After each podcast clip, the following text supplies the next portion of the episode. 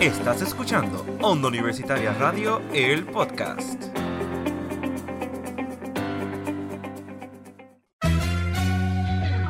Estás escuchando Expresarte. Un podcast que inspira a personas del arte a no rendirse. y ayudar a que esa pasión crezca. Mi nombre es Melanie Girón. Yarizo Vida Díaz, Y Víctor Soto. Hablaremos sobre nuestra experiencia y darle una plataforma a esos artistas. que cuentan sus historias de cómo empezó todo. y cómo crear un impacto en el mundo de las bellas artes.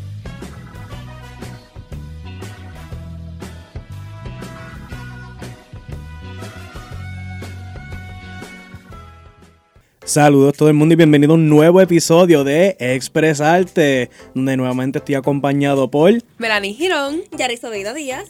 Y hoy tenemos un invitado, pero antes de eso, hablar un poquito. Ya estamos cerca del final, Estamos aquí. estamos en los finales. Hoy tristemente, Melanie, Yari, es el season finale de Expresarte Yo no por quiero. esta temporada.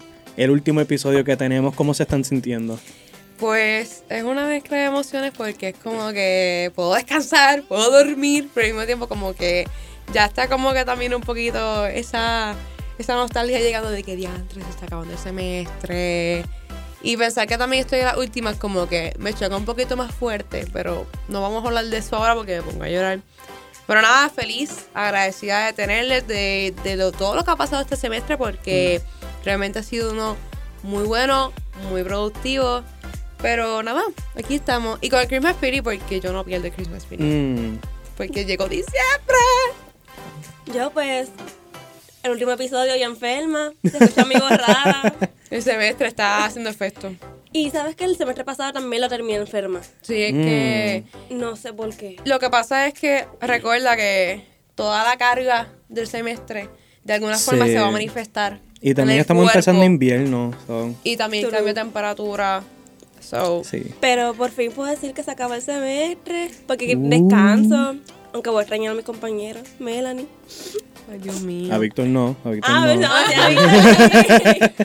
No empiecen Perdón, es que no te veo mucho. Verdad, Ah. solamente nos vemos aquí. Pero sí, esto fue un semestre bastante cargado, Sí. difícil y pues por lo menos ahora voy a tener un break en vacaciones de invierno, so que estoy tranquila, pero Yo estoy disfrutando que terminamos, pero tengo tanto miedo de que llegue mayo. Porque yo estoy en esa crisis de que me voy.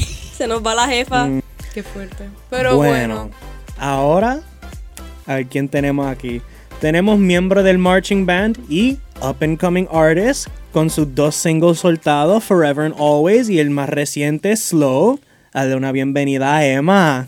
Eh, hola, hola, hola, gracias por tenerme aquí. Bienvenido. Estoy bien emocionado. Bueno, ¿cómo How te are you? sientes? ¿Cómo estás? ¿Cómo estamos? So, estamos bien, también con la carga del semestre. Um, quiero que se acabe, pero al mismo tiempo es como que, wow, qué clase de semestre. Bien cargado, pero súper bueno, haciendo cosas siempre. Yes. Y pues bueno, Emma, tienes una trayectoria súper interesante en lo que va a la música, la universidad y el montón de actividades en las que has estado participando. Pero antes de llegar a todo eso, porque sabemos que viene un evento Oh. súper pronto y muy esperado de la universidad, queremos saber cómo empezó todo. ¿Cómo descubriste el amor por la música y cómo fuiste desarrollando todo eso? Bueno, pues yo descubrí que me gustaba la música porque nadie en mi familia es músico. Mm, Yo soy el único músico. Así que desde chiquito, eso sí, siempre había música en casa. Y yo veía MTV y esas cosas. Y yo veía a esta gente como Michael Jackson, eh, Beyoncé, Madonna, toda esta gente. eh, yo decía, yo quiero hacer eso. Y mami, sí, sí, nene, cálmate. Pero mi abuela me compró un karaoke de Navidad. Porque ella ya sabía que a mí me gustaba cantar. Y básicamente ella me compró el karaoke y yo empecé a cantar y mi familia como que, oh, so este nene sí canta, sí sabe de música, como tiene como ese instinto. Y ahí me empezaron a meter en clases, pues not really, fue como que, vamos a ver cómo le va y si le va bien, pues, pero realmente nunca hice nada como tal en esas clases hasta que llegué a escuela intermedia, que entré a banda. Y pues mi maestra de banda, Nashira, que la amo, ella es como mi segunda mamá, ella fue la que me llevó por este camino de, de la música. Y está súper nice porque por lo general muchas veces estamos acostumbrados a escuchar como que, ah, vengo de familia de músicos o yo empecé de pequeño en tal cosa. Pero tienes la particularidad de que tu familia no es de músicos. No. En esa parte te entiendo porque yo no tengo familia de tantos artistas Ahora es que están como que naciendo esta generación de artistas. Sí. Así que pues uno tiene que romper el hielo de alguna forma u otra. Y está Exacto. súper nice porque a pesar de eso, tu familia notó tu interés. Eso Y buscaron la manera de pulsarlo. Sí, sí, gracias a Dios, pues sí. Como que ellos me dejaron expresarme de alguna forma. Y hasta ahora, pues ellos siempre vienen a mis conciertos, me están apoyando, son los número uno. Actually, fui el artista número uno en el Spotify rap de mi hermana, que estoy súper proud de eso. Ay. Yo, so, Cristal, te amo. Siempre es bien chulo tener a la familia como, Sí. como fans y support de uno. Pero entonces te compran la máquina de karaoke y vas creciendo. Intermedia entra al marching band. ¿En qué momento durante toda esta etapa de crecimiento tú dices, yo quiero ser músico? Esto es lo que yo quiero. pues realmente tampoco era de mi interés ser músico. Yo como que caí ahí. No, yo no quería ser músico. Yo quería ser doctor. Mm. Pero eso no, no terminó funcionando. Este, um, fue gracias a mi maestra de, de banda en ese momento que estaba en un cubículo y me puse a cantar una canción, no me acuerdo cuál canción era, y ella entra al cubículo así, abre la puerta súper como que duro y ella, prepárate que vas a cantar en dos semanas. Y yo, ¿en dónde? En una competencia. Pues fui a esa competencia dos semanas después y gané. Y Mm. como que ahí fue que yo dije como que, ok, puedo hacer chavos de esto. Vamos a intentarlo. Y de ahí pues seguí. Y, de- y poquito a poco pues ya en high school pues yo dije, ok, quiero ser músico.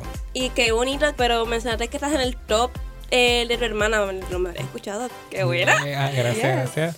¿Cómo fue el proceso de grabar tu primera canción? ¿Cómo te sentiste? Pues bien asustado, no les voy a mentir. Se supone que esa canción no saliera. Mm. Esa canción no iba a salir en ningún sitio. Ok. Era como que para mí, para experimentar y escribir. Era un regalo para una persona también. Pero pues la grabé, fue bien loco. Yo escribí esa canción como dos o tres días antes de grabarla. Yo le escribí a mi mejor amigo Fred, que también hace música, Frederick Blue, lo pueden buscar. Él, yo le escribí porque él también graba y mixa en un estudio. Y yo le escribí, mira, tengo esta canción, quiero grabarla. Y él, ok, pues dale. La grabamos como en dos horas, tres horas, una cosa así, fue bien rápido. Y cuando nos sentamos a escucharla fue como que, ok, we did something. ¿Qué vas a hacer con esto? Y yo, nada, lo voy a regalar nada más. Regaló la canción, estaba bien nervioso cuando la enseñé a mi hermana, a todo el mundo. Y todo el mundo como que la recibió súper bien. So yo decía, ok, hay algo por aquí. Y eh, de momento me dio con querer sacarla. Porque yo dije, ok, está buena, déjame sacarla. Y la saqué así súper random. Fue como que, ok, eh, son las es la medianoche, eh, ya es de ustedes. Y la gente como que, ah, ¿qué? Y yo, sí. Pero sí, estaba, fue bien cool ese proceso. Fue como que bien. Yo no estaba planificando escribir nada ese día. Fue como que me vino y ya. Pero estaba bien nervioso cuando la saqué. Mm, Pero está chévere porque tuviste también el apoyo de, de primera y es bueno porque por lo general como que es la primera vez y nos cuesta tanto sacarlo, como que mostrarlo a la gente como que diantre, esta va a ser como que mi primera impresión, esto es lo que tengo, esto es lo que voy a dar. Por lo menos te fue muy bien que eso Eh, está súper cool. sí. Yes. Pero esa no era la primera canción. Se supone que yo sacara música hace años. Y, no, y fue como que yo la escucho y yo, "Mm, no, no, esa no. Como que, "Mm, no, esa no. Sí, Y como que estaba se- esperando el Sí, como momento, que como nunca que- se daba. Y yo escribí un par de canciones que se supone que salieran. Y como que yo, "Mm, mm, no, está bien. Y esta fue como que la que yo dije, ok, esta sí, va a ser mi primera canción. Entonces también parte de, de todo eso, pues a la vez que entras aquí a la católica, pues te integras a lo que es el coro y la banda.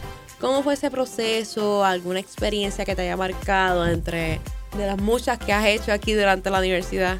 Pues es bien loco porque yo no, no era que no quería entrar al coro, era que cuando yo entré al coro no estaba necesariamente preparado para entrar al coro. Fue que yo estaba en la clase de voz y el profesor, el director del coro, Hugo Adames, él fue jurado en, ese, en, ese, en esa presentación de voz del examen final y cuando terminé mi, mi audición o esa evaluación, él me dijo, te quiero en el coro en agosto. Y yo, ah, espérate, ¿qué? Y él sí, eh, y él me movió mi horario para encajarme en el horario de coro porque como yo estoy haciendo el bachillerato, yo necesito matricular la- el coro como una clase. Sí. Él me movió mi horario y me acomodó el coro. Y pues yo llegué en agosto al coro y ahí me quedé por un par de años, que incluso fui al viaje y toda la cosa. Y de verdad que mi experiencia en el coro fue súper, súper bien. Y también a la banda entré por pura casualidad que en un um, concierto de voz, el, en el jurado estaba el profesor eh, Peter Vega, que era el director de la banda también y de la marching band. Él también estaba en el público siendo jurado y él como que, eh, tengo dos canciones para el próximo semestre, llegar en agosto al salón. Y llegué en agosto al salón y me dieron dos canciones. Wow. Todo y ahí poco a casualidad. poco es que Sí. ha, ha sido parte y de hecho eres alguien súper destacado también dentro de ese grupo de personas que Gracias. también cantan Gracias, mucho y gracias. los vemos constantemente. Y hablaste del, del viaje del coro. Así fue. Nosotros tuvimos hace unas semanas atrás a Adriana también, que es parte Sí. del coro y fue parte de, de lo que fue el viaje. Pero ahora queremos tu versión. Algo que, que te haya marcado de ese viaje, porque es un viaje a Europa. Realmente hay un sacrificio y una preparación bien grande para llegar a Europa, Sí. pero cuéntanos. Algo súper breve que nos quieras compartir de ese viaje que te haya marcado para siempre. Todo realmente, todo para mí fue como que bien impactante. Ese era mi sueño, ir a Europa. Ese era mi Disney. Lo que para mucha gente es Disney, para mí era Europa. So, yo llegué a Europa y yo cumplí años en Europa, que fue lo mejor. E incluso el día de mi cumpleaños fuimos al sitio que yo quería ir, que era Suiza, que para mí fue súper brutal. Este, y sí, Suiza fue como que lo más... Se supone que no fuéramos a Suiza, hicimos un grupo en Bonche y obligamos a que nos llevaran a Suiza y fuimos a Suiza a, los- a los Alpes y allí yo cumplí años y fue lo más cool del viaje. ¡Qué lindo! O sea, imagínate que tu mejor cumpleaños sea donde tú quieres estar. Ay, cumplí los 21, que fue Ah, más mira. cool todavía. Ay, Dios Pero fue más mío. Eso es cumpleaños con broche de oro. Sí, así mismo es. Historia perfecta. Ay, no, O sea, vamos a hacer una historia, vamos ¿Cómo, a vender cómo esta historia. supone que tú vayas a, a Netflix. How, how you top that? Netflix estoy vendiendo los derechos. Cuando le pregunten además, ¿cuál fue tu mejor cumpleaños? Bueno, siéntate que te explico. Fue en Los Suiza 21. cuando cumplí los 21. Ajá. Estaba con el coro haciendo presentaciones, nuestro viaje de Europa. que eso fue lo más lindo, que estaba haciendo lo que me gusta, que es música. Ay, Dios mío. Eso es tan Y chulo. con mis mejores amigos también. Fue bien lindo, fue bien lindo. Basta, me voy a poner a llorar aquí. Pero sí, pues, muchísimo, muchísimo. Has tenido tiempito en la música, ya has soltado dos canciones, uno de ellos ya está en casi 5000 plays, Forever and Always. Nice. Bien nice y Slow está up and coming, estado mirando, Yeah. los números van subiendo. Entonces, ¿tienes planes para seguir la música? ¿Va a tomar un breakcito? Eh, ¿Va a soltar un EP pronto, un álbum? Se supone que esté tomando un break, pero eso Mm. son mentiras de artista. Eh, uno nunca se toma break de nada. Siempre por el lado uno está trabajando en otras cosas. Básicamente estoy diciendo que sí tengo algo por ahí. Uh. Maybe un EP, maybe. Pero no es lo que la gente Mm. espera. Es bien diferente a lo que he tirado. Pero está bien porque ahí creas la intriga de nosotros Sí. estar Claro, enseñar la versatilidad. Que la gente esté ahí al pendiente de tus redes sociales también. Si les gusta Sí. bailar, pues este va a ser para. Bailar. Interesante. Y estamos en época festiva. No sé qué tan pronto llegue, pero cualquier momento sirve para bailar. Es bien veraniego. Verano, verano. No, Oh, mejor. pa' verano. Verano. Pa' verano. Esperemos que se dé. Y cada artista tiene sus aspiraciones o, o alguna persona que le inspira a ser, no sé, como que quiero ser como él o como esa persona. ¿Tienes alguien que te inspire para hacer como que like, lo que te gusta? ¿O quiénes son? Si son varios. La Clara, Beyoncé, ya, Beyoncé. Es que Queen. su, su ética de trabajo para mí es como que súper inspirante. Ver cómo ella se desvive por lo que le gusta, pues a mí me inspira en querer hacer igual y querer siempre dar lo mejor que uno puede dar y a veces hasta la milla extra, sabiendo cuando está bien cansado, pero uno siempre quiere dar la milla extra. Claro. Y además de que su música está súper brutal, sabe que ella también escribe y siempre está bien ahí, pendiente a lo que quiere hacer, pues ella me inspira.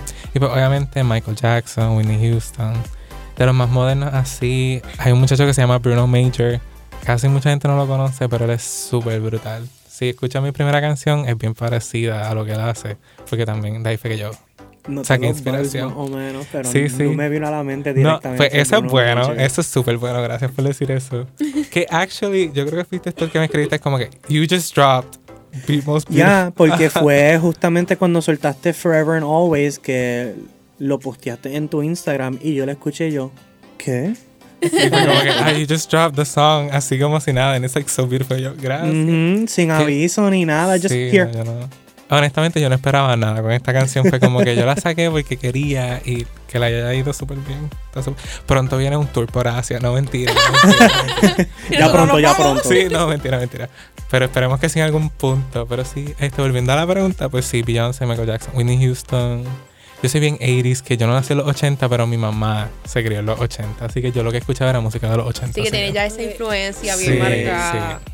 Pero dentro de todas esas cosas que nos has contado, siempre hay un proceso. Ujú. ¿Qué es lo más difícil al momento de trabajar lo que es la música? Wow. Eh, la música, mucha gente piensa que es bien fácil, pero la realidad es que no.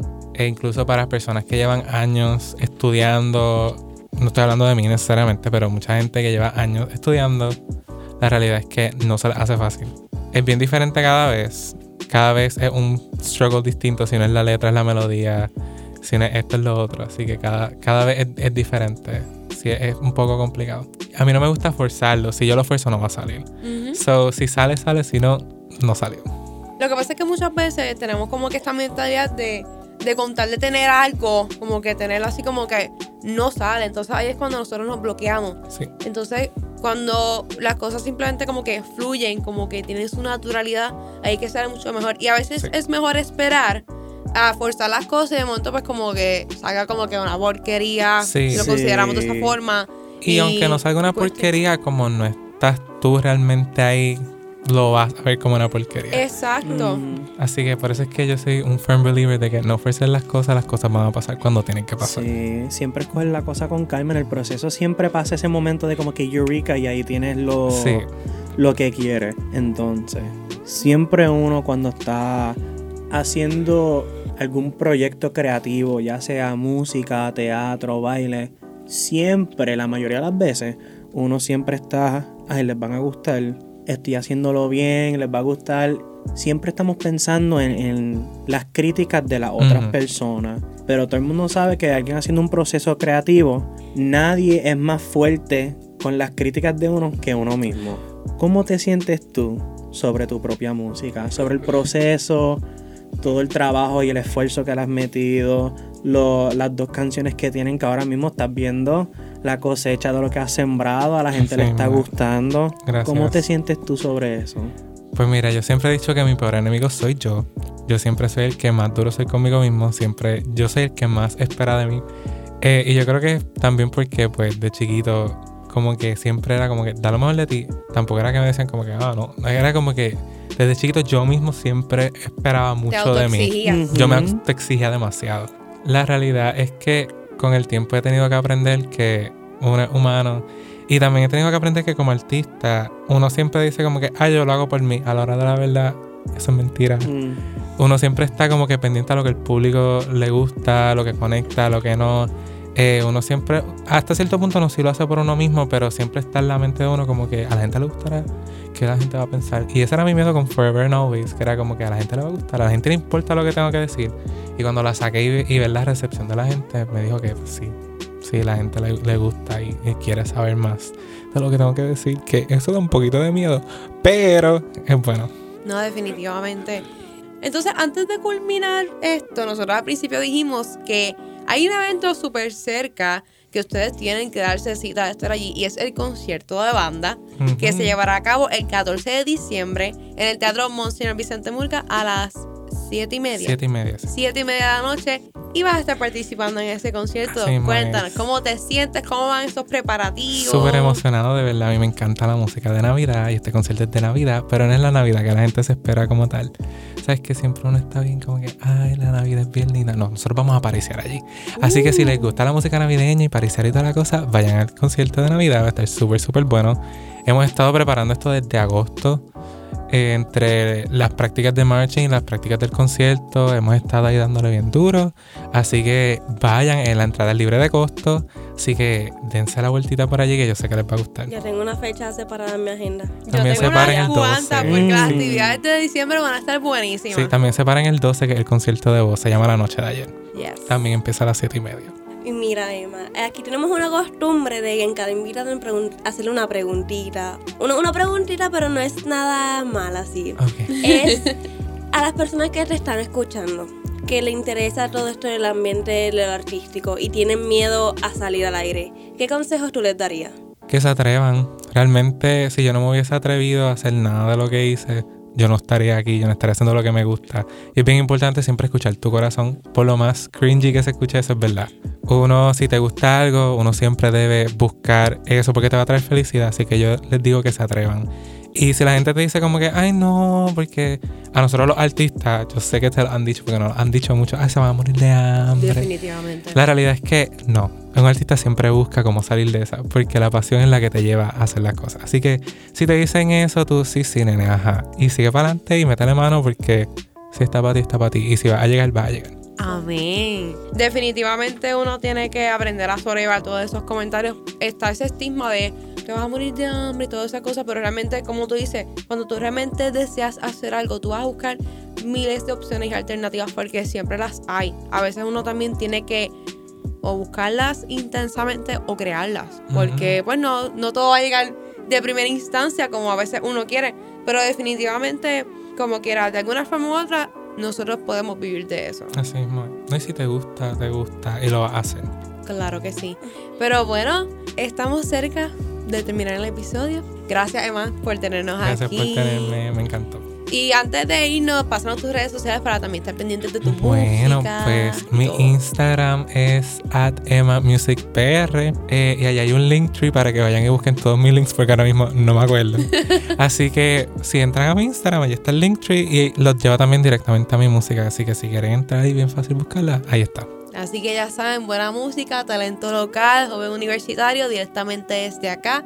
Así que para que lo disfruten y lo apoyen. Y bueno, de verdad que muchas gracias. Pero antes de irnos per se, yo quiero dar un breve mensaje y ustedes también ni se crean que se van a escapar para simplemente pues dar las gracias a todos ustedes por escucharnos, por apoyarnos, jóvenes universitarios en desarrollo en las bellas artes, las comunicaciones y en diferentes áreas.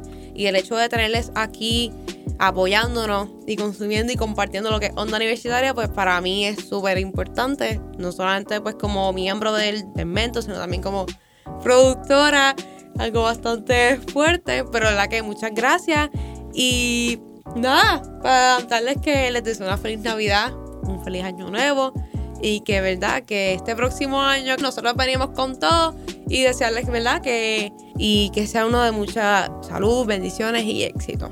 Este semestre y también, además del semestre, la temporada, el season que hemos grabado aquí, desde el pilot episode que grabamos a el- los auditions que hicimos, pasó todo tan rápido. Todo eso fue a las millas. Demasiado rápido. Yo todavía no supero que sale el episodio final de esta temporada. Pero no Sí. se preocupen porque la temporada no termina. Esto es un break navideño. Y créanme que cuando llegue enero, nosotros vamos a venir con todo para cerrar con éxito esta sexta temporada hasta mayo. Así que esto es un mini break. Pero créanme que vamos a venir con todas las fuerzas del mundo. Y antes quiero felicitarlos porque están partiendo bien duro. ¡Ey, Siempre Dios están por ahí, mío! yo los escucho también. Yo soy un, un, eh, un listener de este podcast.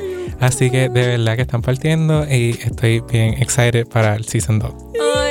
Ay. El semestre que viene se vienen cositas interesantes. Uh, Yes. Sí. Yo espero que me traigan otra vez. Claro, que sí. Cada vez que vamos algo nuevo, vamos a traer a Emma. Period.